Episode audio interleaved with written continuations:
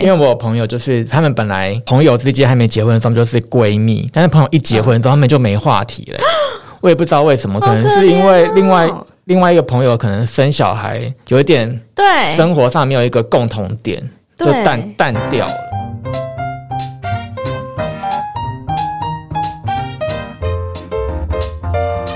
亲爱的听众们，喜爱我们的节目，记得按下订阅的按钮，也欢迎在 Apple Podcast、Spotify、KKBox、First Story、Song On 等各大平台留下五颗星，让我们知道。也可以搜寻我们的节目 IG KKLIN 零八一五留言参与节目投票或讨论跟私讯。还有还有，点击赞助网址加入我们的抖内计划，抖内赞助还有精美的回馈小礼物哦。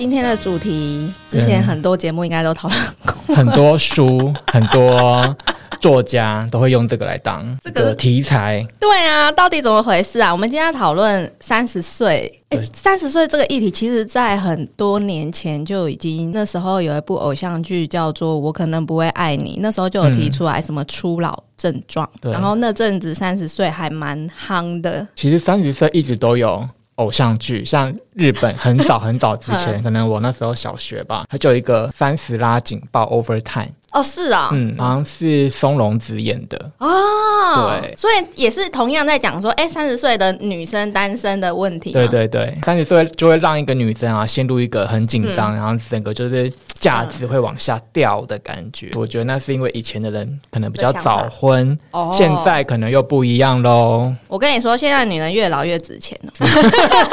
是吗？自己说，我觉得蛮特别的，就是在三十岁之前呢、有没有哪一个岁数是你也是把它设定为是一个坎？我觉得真的就是三十岁，那四十岁又是一个坎，哦，对。但是其实那个坎，看你怎么去认定它。哎、可是我从以前啊，像我小时候十岁是一个坎，十岁小朋友到底是是是怎么了吗？没有，它就是一个，也不是说坎，就是一个里程碑，一个代表性。然后我哦很深刻的记得，我十岁生日的时候，我叔叔就送我一个超大的小熊维尼的娃娃，就是、嗯就差不多一比一有人的那种那么大这样子。所以就是在我小时的时候，我就觉得，哎、这个十岁好像是哦，我长大的那种感觉，那是第一次觉得说，哎、自己好像年龄有所、这个年龄有一点代表的意义就。是长辈问你说：“妹妹现在几岁？”就很开心的说：“我十岁。”这样子，对不对？对之类的。等到十岁过后呢，再来就是开始会期待说，就是成年这件事情、啊，成年之后好像能做的事情变多了，例如喝酒啊，其实以前应该未满十八岁的时候也会喝吧，只是说不能买而已。嗯嗯嗯。对，而且我们那时候我们高中的时候有一个礼俗，就是叫什么成年礼，嗯就是高三的那种学长学姐，就是学校会办一个成年礼给他们，然后他们就会打扮的，就是很漂亮，就好像毕业舞会那种感觉。这个词代表的好像也是某一种。特别的意义，但我很深刻，就是过了十八跟二十岁之后呢，再来下一个坎，我给自己设立的下一个坎就是二十五岁，因为那时候就是会有一句话说什么女生二十五岁之后的什么新陈代谢就会变差，对，这个应该也是洗脑的一个 就身体都变不好，所以那时候就会觉得啊太早了，我是觉得太早说了。可是那时候就会觉得说啊，二十五岁了，然后过了二十五岁之后，很神奇的就是我过了二十五岁之后。我就没有再记我的年纪了。呃，我我为为什么要这样？就是我为什么会发现这件事，是因为有一次我同事啊，就是别层楼别部门搭电梯聊天聊天，然后就问说我几岁，我赫然答不出来、欸我想说，哎、真的忘记自己几岁吗？，对，呃，开始算你的那个出生年。对对，就想说二二十几啊，就我真的忘记，而且我那当下我有点吓到，想说对啊，我怎么会不知道我到底几岁？嗯，就代表说我根本把这个东西就是放水流了，你知道吗？但今年呢，就是刚好满三十，就是又有一个新的意义。你刚才已经说你已经满三十岁了嘛？那你应该离二十九、三十的记忆应该还有吧？我今年才满三十岁，我当然有记忆啊、哦，right now I N G，OK，那你那你有什么想法？就是在你嗯即将过三十岁生日的时候，你有什么目标吗？目标哦，我其实从很早的时候就已经对生命就是失去了目标，太早了，应该是说我从呃忘记哪一年，二十五岁嘛，忘记某一年开始，我就已经设定说我每年就是。要至少出国两次，这个是我的目标，就是我想要多出去外面看世界，然后看自己最多可以收集几个国家。我没有想过说我三十岁之前。要做什么？例如说，有些人就会说，我三十岁一定要买个房子，我三十岁要买台车子，或是有人说，三十岁是不是就是应该要赶快找个伴，赶快结婚什么的？但对我来说，就是这个岁数呢，我比较期许的是比年轻的时候的个性啊，或者是冲动，可以就是再降低一点。因为有一些自己的学弟妹嘛，然后有时候他们自己在聊说，哎，他们现在工作发生什么事的时候，就是当初。对，就是沉不住气啊，或者是一点小事你就会爆炸，然后觉得这么不公平，然后什么的，为什么会这样对我们什么之类？但是你后来想一想，就是你如果要跟对方资方谈条件的话，其实你要非常沉得住气。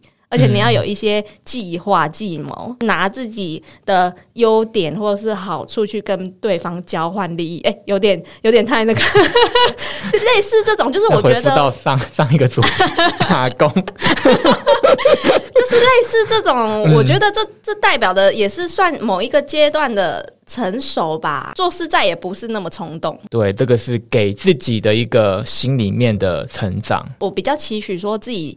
呃，越长的岁数呢，可以比以前呢，就是更稳重。这样说好了。二十九岁、二十八、二十七，你看三十岁的女生，你有什么想法吗？明明才差两岁。那你看三十五岁的女生有什么？嗯，三十五岁这个也是算一个坎。最近很很有名的冻卵。嗯，大家都说什么？你四十岁之前还是三十五岁之前？反正你越早动越好。他说三十五岁差不多就要动了。对，他说如果你真的越少，对，真的要动就是三十五岁动。所以也是我跟我朋友之间的一个小话题，就是我们在想说，到底要不要就是三十岁之前去把它软动一动？但目前我是觉得说，因为。我本来 对我本来就没有想要生小孩，所以我不想花那笔钱。但是我朋友有点在考虑啦。三十五岁的话呢，因为我有听过其他。三十几岁的人也说，他们有一点紧张感，就是觉得说，哎，自己是不是应该赶快找个伴，赶快结婚，有个结婚的压力，尤其是男生会特别有这种感觉。但对于现阶段的我来说，因为我本来就是不想要结婚，不想生小孩，所以这些东西对我就是如浮云。加上因为我家也没要求，当然我妈有特别会念，而且我发现她有比就是越靠近三十岁、三十几岁。他念的次数越频繁了，像以前二十几岁的时候，他顶多就是说：“你们去找个男朋友啊。”嗯，哎，你有没有认识新的人啊？这样，然后到最近就是说，要不要我帮你介绍？哎，我在哪里哪里看到谁 谁谁，就是他工作场合看到谁谁觉得很适合，或者什么他客人怎样怎样，就是他会帮你着急，然后想要就是帮你促促成一桩美事。这样，目前现阶段来说啦，不管是三十岁、三十五岁，我觉得对我来说都没有任何的压力，或者是我好像有需要赶快去完成什么事情。你提到那个动轮，其实我也有跟我的朋友，就还没结婚的女性，嗯，然后就说你要不要去动，他们就说没钱。就是已经有一种自暴自弃，其实应该是有钱，但是就是已经有种，我都还没有男朋友就先动卵之类的，他就觉得说还是先找一个有稳定的对象之后再考虑要不要动卵，搞不好他真的一辈子也没有办法结婚，也需要动卵也没意义的哦，对，干嘛浪费钱？对啊，哦，原来是这样，因为我是三十岁嘛，嗯，但你的话你是已经超过了。三十几岁，代表说你在三的这个。开头已经就是游荡了几年，这样，怎么样？你的心境？对，就是在三十岁之前呢，我也觉得。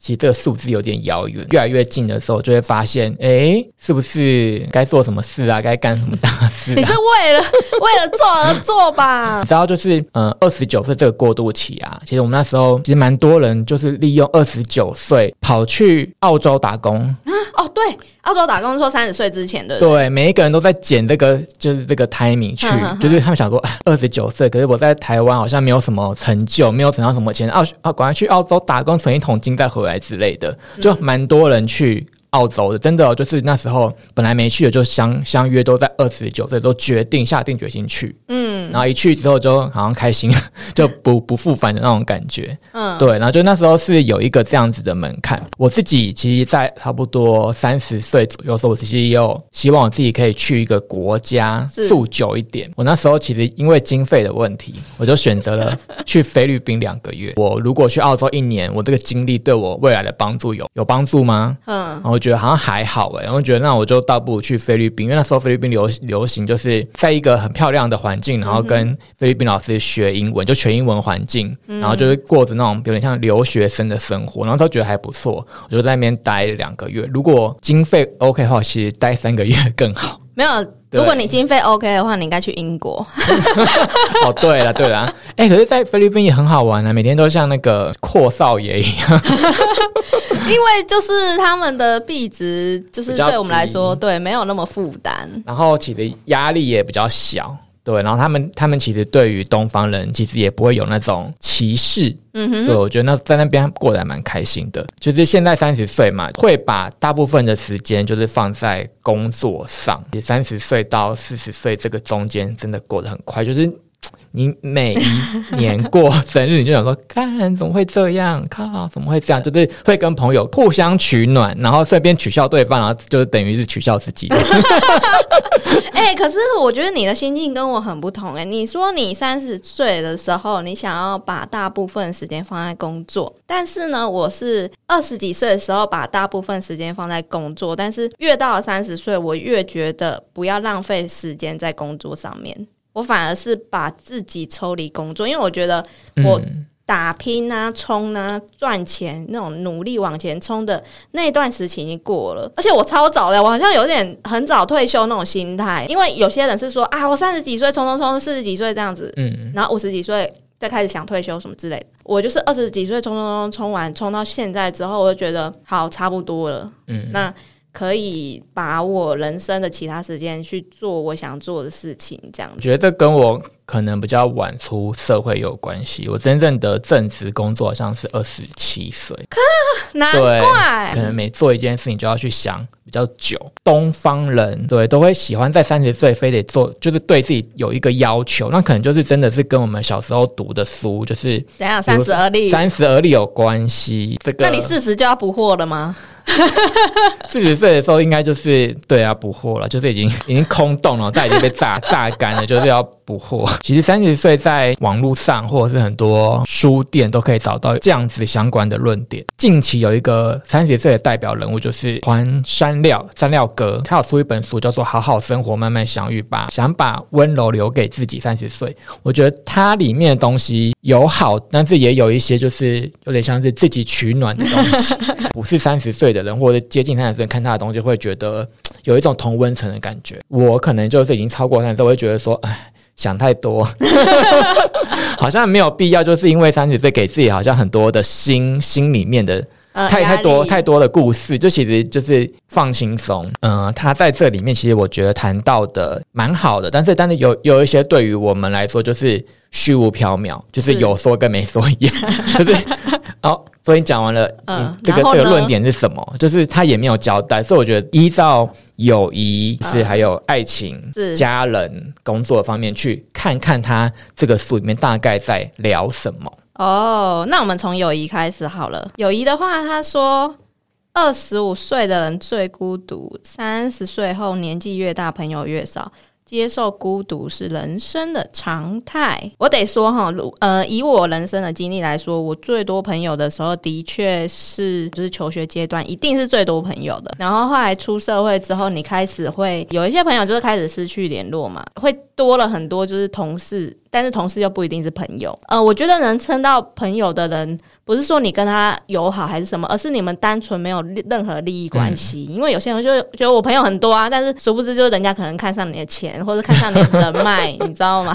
就是有企图心。对，所以我觉得啊，越少但是越精致，留下来的就绝对就是妈鸡。但是我觉得他说二十五岁的人最孤独，没有吧？为什么？花样年华？对啊，我觉得没有最孤独啊。我觉得他是他应该是想要解释说，就是进入三十岁之前，你会有开始人生帮你筛选掉朋友这个阶段哦，你懂吗？习惯孤独的感觉，二十五岁就要开始建立这种心态，要不然免免得到三十岁的时候会突然打击太大。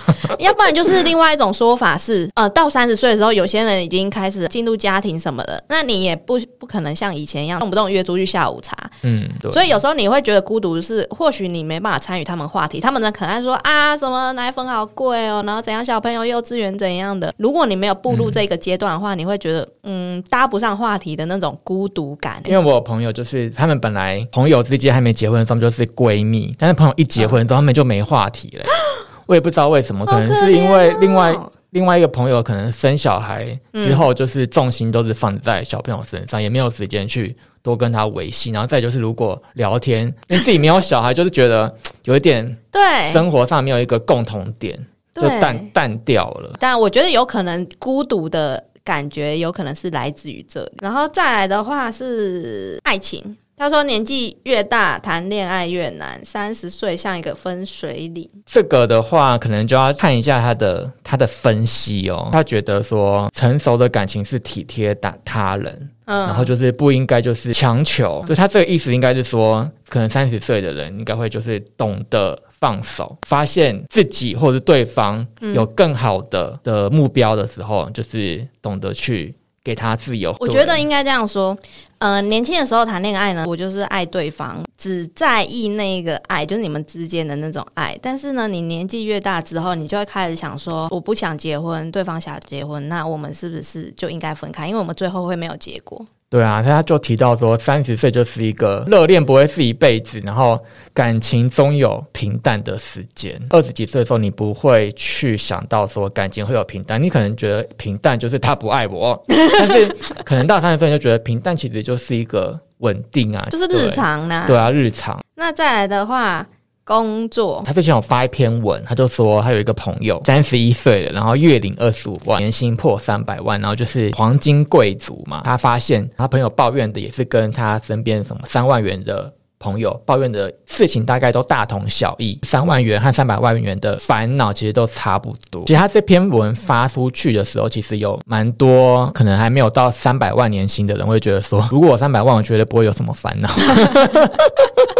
应该有一个结论，就是说他觉得说，呃，奢侈的浪费只称得上舒服，就是他觉得他的朋友其实过得舒服，但他觉得他的朋友是没有获得精神上面的快乐，跟一个人有没有钱是没有关系。他是觉得说，嗯，只要能做自己的事情，然后喜欢的事情义无反顾，他就觉得那是一种快乐。这个也是给一个可能还没有达到一个比较高薪的人的一个鸡汤。我跟你说，还有人在这个岁数的时候还在烦恼，就是。家里的经济啊，对，房租啊，车贷啊，你在这个时候，你在跟他说，你的心里没有自由，你是。要被人家打吧？就是我都已经不知道我下一餐在哪，然后小朋友的学费，然后车贷、房贷什么，我压的喘不过气。然后你跟我说你的心灵要自由什么的，就是就要做自己喜欢的事。对啊，你在工厂小，就是，我有责任，就是我有责任要要可能做不喜欢的事，但是我有责任要把一些事情顾好。对对，然后那个可能就这不是我愿意的，但是生活就是把我压的喘不过气。然后你在跟我说，你为什么不去做你自己喜欢的事啊？所以有一些看看不太开心的人就觉得啊，嗯，三料先生他可能生活真的是比较顺遂，他真的可以做自己喜欢的事，然后又有一个比较好的收入，所以他可能用他的成功案例去给一些人希望。看完这个的时候，我想说，其实。三料哥根本就不用担心他的朋友，他应该担心的就是他朋友根本就不会理财。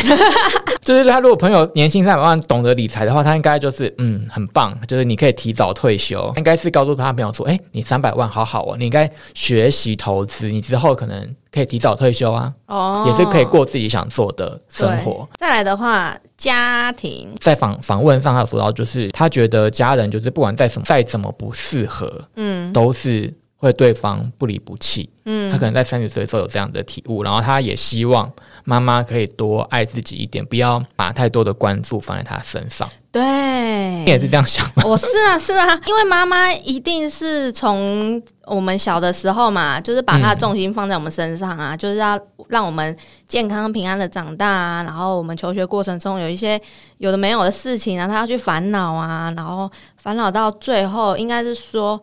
呃，小朋友长大的时候会有一个一个期叫什么离巢期哦，就是。妈妈会突然有一个没有重心的感觉，因为小朋友都长大嘛，各自独立出去，但是妈妈会突然会觉得有点失落，然后孤独感，然后不知道自己该做什么，就是因为哎，我我已经持续好几年做的事情，突然我再也不用去担心他们，我再也不用去 care 他们的时候，那我要干嘛？对，妈妈会不知道自己要做什么，也不会去帮自己找一些兴趣。对，有一些有一些就是会这样，会有一点就是哎呀，那我的重心怎样？然后会导致于说他的心情会很郁闷啊，然后很空虚这样子。可以建议妈妈可以去参 参加一些社区大学，有没有？或者是说做一点工作，然后认识一些新朋友啊之类的。我觉得这个是蛮重要的。我二十几二十几岁的时候，因为那时候其实我弟也出社会。然后我哥也出社会，然后我可能不在台北，大家都说啊，你们的儿子都长大了，你就不用再去打工啦。妈，你之前都会去打工，嗯，然后他就好吧，他就不打工，就一不打工之后，他就整个好像变得很忧郁，还去看医生。然后后来就觉得说，生活没有重心，对。然后后来就是回去。回去职场上，就是可能再再去打工之后，他就他就好像这样子的问题就比较没有了，就是心情又找回来，就是还是要有一些事情做啦。对，因为我妈也是，我妈有一阵子，因为我就是一直逼她出去工作，她有一阵子就是不想工作，然后她耗在家里，然后每天就是在念我们这样子，因为她也是生命没有其他的重心，你知道，然后每天只看到我们，所以她就一直念我们，她就说啊，你给我钱就好，干嘛工作？我说，我说我我。叫你找工作不是说为了赚钱，你这个年纪去找工作是让自己的生活有一个重心，至少有一点在过生活的感觉，而不要说你起床之后啊就啊不知道干嘛，然后整天就坐在沙发上看电视，看完电视一天过去了。他刚刚讲的那个家人方面呢，他是说开始可以理解说，就算不适合也没有关系。小时候常常因为这样子跟家人有冲突，然后对家人有一些。不解。举例一个，就是例如说，就是从以前到现在心境上面改变，就是我爸就是很喜欢念我们。那嗯，以前你他一念呢，你就会生气，然后他觉得他干嘛讲一些不是事实的东西。但到现在呢，你就是开始可以发现说，哎，他这句话。是情绪勒索，那他这句话是干嘛？啊，他这句话只是为了表达他的不满，他的目的并不是说真的要你好，然后可能只是发泄他的情绪。嗯，就你开始可以理解一些家人的一些行为，这样子，你以前想不透的，就慢慢的可以理解他这样。那再来的话，上次有看到有人的线动有 po 哎，叫做人生已完成清单三点零，因为它里面比较少提到就是结婚啊、生子啊、成家立业啊，它清单里面就是一些比较琐碎的事。或者比较日常的事，那我觉得说它这里面蛮有趣的。我比较好奇，就是这这里面这些项目啊，有没有哪一项目是你一开始是觉得说啊，我绝对不会做这种事情的，然后后来你去做了。我那时候国中的时候啊，跟一个补习班同学，然后因为我们家住附近，所以我们会一起补完习之后回家。嗯，那时候他就跟我说，他想要赶快满十八岁。我就说为什么？他说因为他一直很想刺青。我就说哈。你想刺青，可是刺青很痛哎。然后他说已经想好那个图案，他要刺什么，刺在哪里。可是现在只差一个，就是他一要成年，他才可以去做这件事情。我就跟他说啊，你好勇敢哦！我说刺青那么痛，我一定不想做。但殊不知呢，不知道我头脑被什么打到，我在。嗯，出社会大概一两年，我突然就是想要去刺青。为什么我会开始想要刺青？是因为我希望自己的身上有个专属于自己的标志。迷惑的时候，迷惘的时候就看。不是啦，我是说，例如说，并没有迷失。例如说，例如说我这么多人在路上，然后你看到我刺青，就说：“哎，燕燕在那边。”那你的刺青要刺很大才行。我是想要，就是有一种专属感，一种就是特别的感觉，就是好像我身上才有的。那种意思。后来我回想了之后，我是刺完之后我才回想说，哎，对啊，我小时候的时候好像有跟一个朋友讨论，然后他说他要去刺青，那时候还跟他说，啊，刺青很痛哎，我才不要做这种事哎。然后结果后来就是我还真的去刺青，而且我还刺了两个。应该说三十岁之前就是一个比较比较喜欢去尝试的人，所以这里面几乎你该不都做过了吧？百分之九十不可能，真的真的真的，你可以随便念一个抽烟。抽烟 有啊，有抽过啊。认识不同国籍的人有，爱遥不可及的人有啊。和网友见面有啊。看真的假的？做手术有啊。路边被搭讪有啊。路边被搭讪有点被，我没有被搭直销。集团。哦，那个也算是不是对呀、做美甲？哦没有了吧？没有，哎、真的耶！这个门槛并没有很高啦，所以我觉得它如果用来检核自己的三十岁过得丰不丰富，其实还蛮有意思的啦。应该是说，如果现阶段找不到目标的人，可以看这张图。对，就觉得嗯好，因为这里面其实没有太多是要花很大成本，除了创业和去看情况之外，应该一般一一般的都都是就是你敢不敢，或者你有没有想要做，就是可以去达成的。哦，对那我们下一个是说三十岁有哪些生存之道？二十岁的小伙子无法体悟的我说二十岁的小伙子就是对啊 我二十岁那时候没有办法体悟哦，就是你你的意思说，你现在三十岁回想，你发现你自己成长的一些东西，是不是？其实有时候会碰到一些比较年轻的人，他们就会说：“二十岁好老哦。”然后我就脸都垮了，就是他们没有办法体悟到自己有时候会有一点会三十岁。第一个就是真的就是要找到自我的价值，是不管是品味或者是喜好都是。接近三十岁的时候，我就觉得说我就是喜欢适合穿这种的款式，你就对我就是这样，我所以我会觉得说。你你已经找到自己的品味了，你也知道自己的兴趣和喜好，那我觉得就这个是一个还蛮好的一个生存之道，你就比较不会随波逐流或者是被影响。因为我之前啊，我之前在自己的那个社群网站有 po 一个文章，就是我把我自己大学那时候刚上大学的穿着，就是大二大三那时候的穿着，到出社会的，就是把它贴一系列文。那些照片看出来自己是越来越确定，说自己是适合怎样的装扮。嗯，对，而且那时候你知道，我那时候大学的时候就还不知道自己喜欢穿什么，然后乱摸索的时候，有一阵子很流行那种铅笔裤，然后很多颜色，那个超丑，好不好？怎么会有人裤子想要穿什么青绿色或是浅蓝色？Why？那怎么办呢？就买就就是那时候大学的时候啊，就是你现在回去看的时候，你就觉得哦，你在穿什么啊？会知道自己的优缺点了，然后再就是真的就到三十岁就不要再去钻牛角尖自己过去的失败，因为就是连周杰伦都唱想回到过去没有办法回去，对不对？所以就是没有办法回去了，所以就只能往前看，找提一些我以前怎么样怎么样，就是好汉不提当年勇。对，就是可能那就是要往前去，因为真的就是再不往前看，就是下一个就是四十岁再悔恨了。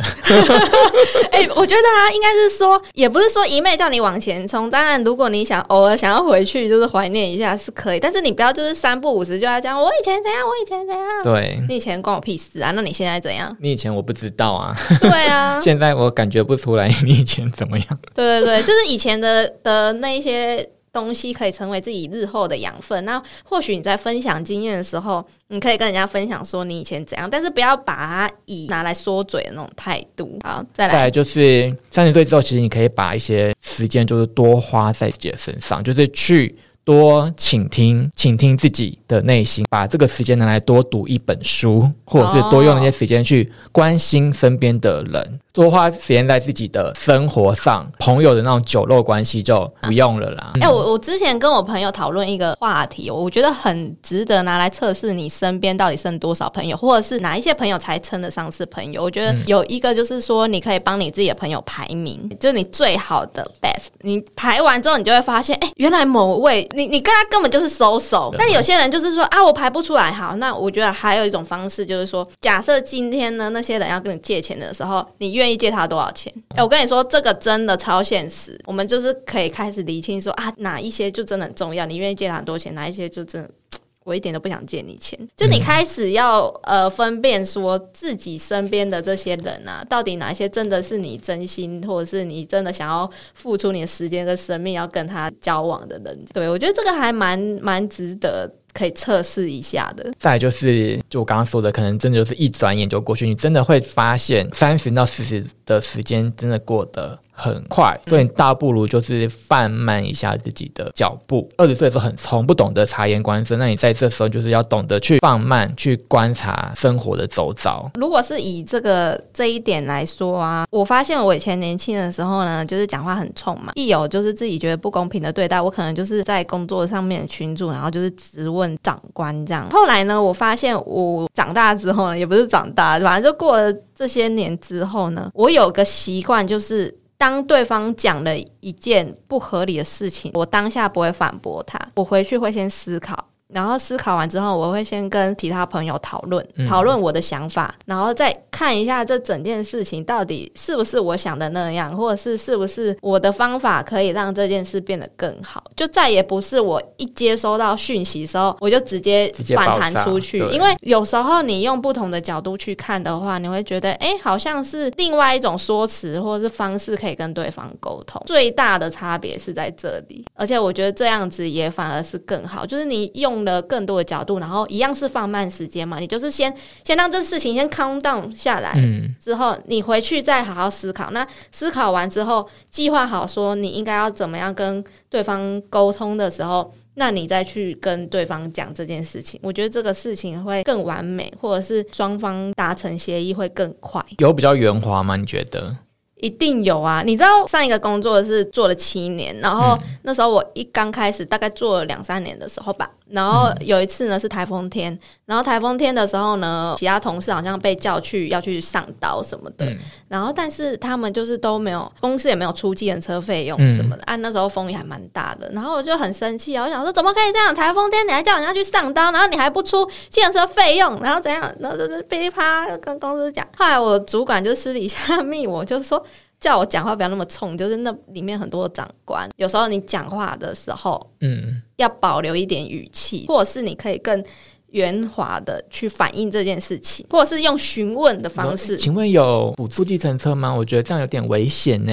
我们愿意上班，但是我们希望可以有一个补助计程车，因为我觉得我们有风险，可能之后长官听的也比较舒服。对，我觉得这个是不同的差别。如果现在的我在面对这件事情的时候，先把那些就是遇到台风假的一些条例有没有先看清 看清楚，劳基法看清楚之后，然后再想说，好，我要怎么跟长官谈这件事情。那我觉得那样变聪明，你会先给一个自己有一个嗯，有一个证明，或者有一个对，东西先背书，然后再去发这个言，就再也不是而不会说你到时候发言之后反而被打脸之后没有东西可以佐对证，反而是有一种保护自己，就是这个是底你的底牌了。好天啊，山坡好深哦，不会，这应该很多人都这样。长大就变这样子。对啊，因为可能真的小时候吃太多亏，长大就觉得要要先把一些证据先做好。好，再来，再就是三十岁，其实如果想要过得好，其实自律很重要。嗯然后自律也是一个维持自己状态的方式。像你刚刚说，二十五岁就新陈代谢下降，这个其实我之前也常常写这样子文案去吓人，但是其实就是二十五岁下降其实还好，但是就是三三十岁真的就是需要保养。自律就是希望你的生活不要再发现你有虚度的感觉，就是你已经把一些事情都规划好了的那种概念。自律哦，我觉得自律主要呢，还是希望大家吼年纪到了早，不要不要 不要酗酒啊，不要熬夜啊，然后你吃东西要开始筛选哪一些健康食物是对你最好的，我觉得这是最重要的。对，再来就是我觉得精神上面还有你的外表都要做到防老，因为有时候会听到，诶，你怎么不不去干嘛干嘛干嘛？就说啊，我老啦，啊，我已经啊不想学习啊，记不起来啊。这其实对我来说，就是其实有一点点像。借口就是你可以就是用比较多开放的东西去接触新的事物，应该说开放的心态，也不是说年轻呐、开放心态，不要就是可能到了某个年纪就啊什么现在的歌手我都没有在听啦、我现在的歌手都不会唱歌啦，以前我们的才才叫才是经典的，就就会觉得呃，对，就觉得每每个年代都有每一个年代的好啦，就是你要去学习他们，嗯。认识他们的好在哪里。我这里可以举一个例子，就是爸妈有一些事情，我会觉得他们很烦，我很受不了，就是他们不想要去学新的东西。所谓新的东西，就是像最近不是那个自助点餐机很红吗？我爸有一次呢，他就走进去肯德基，然后他要帮我们买肯德基，那店员就跟我爸说：“哎、先生，那个门口啊有两台自助点餐机，等下你点一点比较快，这样子我们可能目前人手啊比较短缺，没办法帮你及时点餐。”然后我爸就传讯息给我，他就说。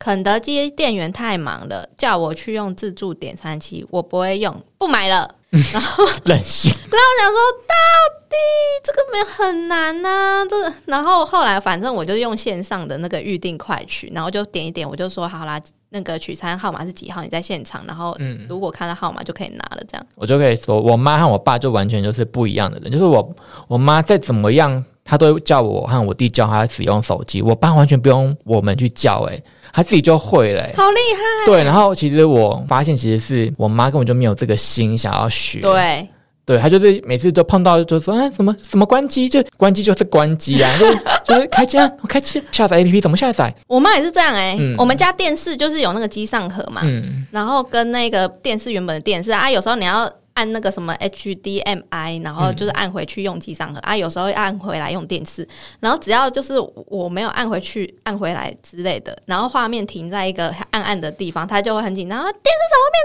这样子？你为什么要这样按？然后这样子，我妈也是，对，然后然后我就会很生气，我说我上次不是有跟教过你的吗？你就按什么什么，这样不就好了吗？你为什么遇到事情你不会想要解决，你反而是在那边慌张的，然后想要请别人帮你？我说你遇到事情就冷静下来，先想一下你要怎么回去上一个画面。然后我就在那边念念很久，但是我妈就是根本压根就没有要他没有没有想要学、啊，他没有想要学啊，他就是懒得想，他就说我就不会没。然后我心里想说，啊，真的欠揍、啊。对，所以我觉得愿意活到老学到老的人，就真的蛮值得鼓嗯，励的。蛮值得鼓励。最后就是，就真的不用再太太在意别人的评论了，把自己的心放宽一点。对，然后再就是你刚刚也有提到的，工作并不是唯一。哎、你知道吗？我就跟我朋友说啊，就是你要测试一下，你先想象一下，嗯你今天没有这份工作之后，你还有什么？然后我朋友就跟我说，我没有了，我没有东西了，因为他就是把他所有的精力都放在工作上面，嗯动不动连下班他都。就做报告，然后就说啊，我明天要报告，然后什么的，然后我什么时候要开会什么的，那下班都还要弄这个东西，你可不可以就是有自己的事情啊？我说你一直念说你想要去，例如说学做菜啊，学画画啊，然后你都没有去实现。你想一下，如果你现在退休啊，你没有工作了。那你可以干嘛？然后他突然就是有点慌张，他就说：“啊，那这样子，我真的好像没其他事情了，而且我也不知道要干嘛。我就说：“你看，这样是最可怕的。你的生活不能以某一个东西为重心，你一定要就是分散风险，跟就是鸡蛋不要放在同一个篮子一样。嗯然后再就是存钱跟花钱就是两把刀啦。然后最重要就是三点四，你们有一个比较好的价值观，诶，什么是好的价值观？也要懂得储蓄。投哦资，因为我现在三十几岁嘛，然后我有朋友也是三十几岁，然后他现在在某一个呃少女的杂志的的地方工作，然后它里面的很多那种二十几岁的妹妹，那个妹妹平常都可以当月光族，就就觉得她的生活品质都要用最好，她连那个自己家里喝的水都要买那个法国高级 冰山，可是她就是一个月都没有存款。这样好吗？那个美眉就会觉得说，可是我现在过得很有品质啊。也许那女生她到了三十岁之后，她会发现，哎、我都没有存款没有存款，她就紧张。对现在可能跟她讲，还是觉得听不进去。他就玩年轻啊，还很多年呢、因为我那时候年轻的时候也是这样，就是我也是一个很会花钱的人，但是我那时候就是有买了储蓄险。我觉得就是你可以先、呃定期存一笔钱呐、嗯。对你设定一个目标，然后可能每个月存多少，存多少，然后你都不要去动到那笔钱，嗯，然后其他的你就可以就是自由的，就是花这样子。嗯，再来，多创造一些回忆。为什么你这样以前都不创造回忆，是不是？嗯，就是走出舒适圈的。走出舒适圈那个议题呢，我之前跟我朋友讨论过，嗯他就跟我说呢，他一直在摸索，说自己到底要不要逼自己走出去这样子，但是他又很想软烂在现在的这个环境，嗯然后他觉得说，我干嘛那么累，一定要走出舒适圈，例如去认识新的朋友，或是认识新的东西。我就跟他说，如果今天你的想法是为了走出去舒适圈而走出去的话。那你大可不必，因为你只是为了做这个行为，告诉大家说，哦，我有走出去舒适圈。但是如果你今天是真的有一个目标，就是说哦，我想要干嘛干嘛干嘛干嘛，所以我去尝试这些新的东西啊，我有一个我有个目标，那你就可以去试试看呢、我之前我也是一直在犹豫，我到底要不要做 podcast 的时候，你到底要自己关在一个小房间，或者是你要出去认识更多的 podcaster，、认识更多的节目，或是认识更多的幕后。那时候其实心里有点拉扯，因为我其实也不是很喜欢认识陌生人。但是我知道，说我要做这一块，我就必须接触更多相同性质的人，你才能学习更多东西。所以就是是有一个目标，而不是说好，我就是为了为了我不想要现在这样的生活，然后为了跟大家告知说，诶，我有走出舒适圈哦，我很屌这样子而走出去。我觉得那是不一样，你不要为了做而做嘛，你要真的知道说你自己想要做这件事情，也可以软烂在环境里面呢、因为也有人可以这样过得很好啊。那我觉得那也不用说逼他一定要干嘛，跟买东西一样，你不要为了买而买嘛，就是你根本不是真的喜欢这个东西，你只是人家说啊这东西很好看、很漂亮什么，然后你就买。那这样这样子你就又回到二十岁了，对，就是这样子。最后一个是懂得珍惜，就是我觉得应该是说，可以更游刃有余的去选择自己想要跟不想要的。成长是需要有一些真的比较大的改变。哎、其实我觉得工作来说啊，就是如果你有当过主管，也会有。差别，因为我是在诊所工作嘛，所以其实升迁是还蛮容易的，不会像医院说那个护理长一定都是 已经老人了这样。然后那时候我周遭的其他大学同学呢，他们也是护理师嘛，我在跟他们聊天的时候，我就会有一点发现，就是我们看事情的角度已经不一样了，但是我们的。岁数跟年纪跟我们的年资都是一样的哦，嗯，所以我觉得这个也是一个就是成长的一部分，在不同的位置就是看不同事情。那我觉得跟人生不同的角色也有关系啊，像今天已经结婚的人跟没有结婚，他们看事情角度不一样。就像我发现我结婚的那个朋友，他就开始会去规划嘛，像你说的理财，然后去规划说他的房贷可能要怎么付啊，然后他有哪一些什么青年买房子的一些。专案呐，对，就开始会去收集。对，但是我我都不知道这些东西。对，然后或者是已经生小孩的、养小孩的，他会知道小朋友有一些什么东西，但是我也不知道。所以我觉得不同的人生角色里面，你会学习到的东西就是更不同。不知道国外会不会这样子？哎，怎样？就是我觉得国外好像比较不会去问。How old are you？都是我们台湾在说你几岁、几年次什么的啊。国外好像比较少哎，很少啊。国外不是很长，什么年轻的 CEO，对他们比较不会用一个年纪去说，哎，你你有没有成功？那以上就是我们这个三十岁的体悟。那你四十岁的时候是又要来录一集四十岁？四十岁好像就没有什么好的，就不太想跟大家分享我四十岁。好，那我们最后来。在结尾下，就是还没到三十岁了，你会给他一些什么建议？把握现在的憧憬，去多冲一下。哦，真的哎，真的啊，因为以前他太胆怯哦，二十岁你就冲吧，不要担心别人觉得你很笨或什么，就是冲，因为之后就是自己的自己的收获哦。然后尽量不要去读一些 毒鸡汤。对，鸡汤真的很没用哎，鸡汤会有一点害害你，就是可能这时候失去了一些该有的一些纯真。鸡汤这种东西，就是在你真的非常低潮的时候，你想喝一点可以喝一点，但是它有时候还蛮毒的。就是没有落魄的时候，就是就是先不要去看一些鸡汤哦，会不会看了又更落魄？反正鸡汤就是去挑一些值得比较排名比较好的去读啦。排名比较好的通常都更毒啊？真的吗？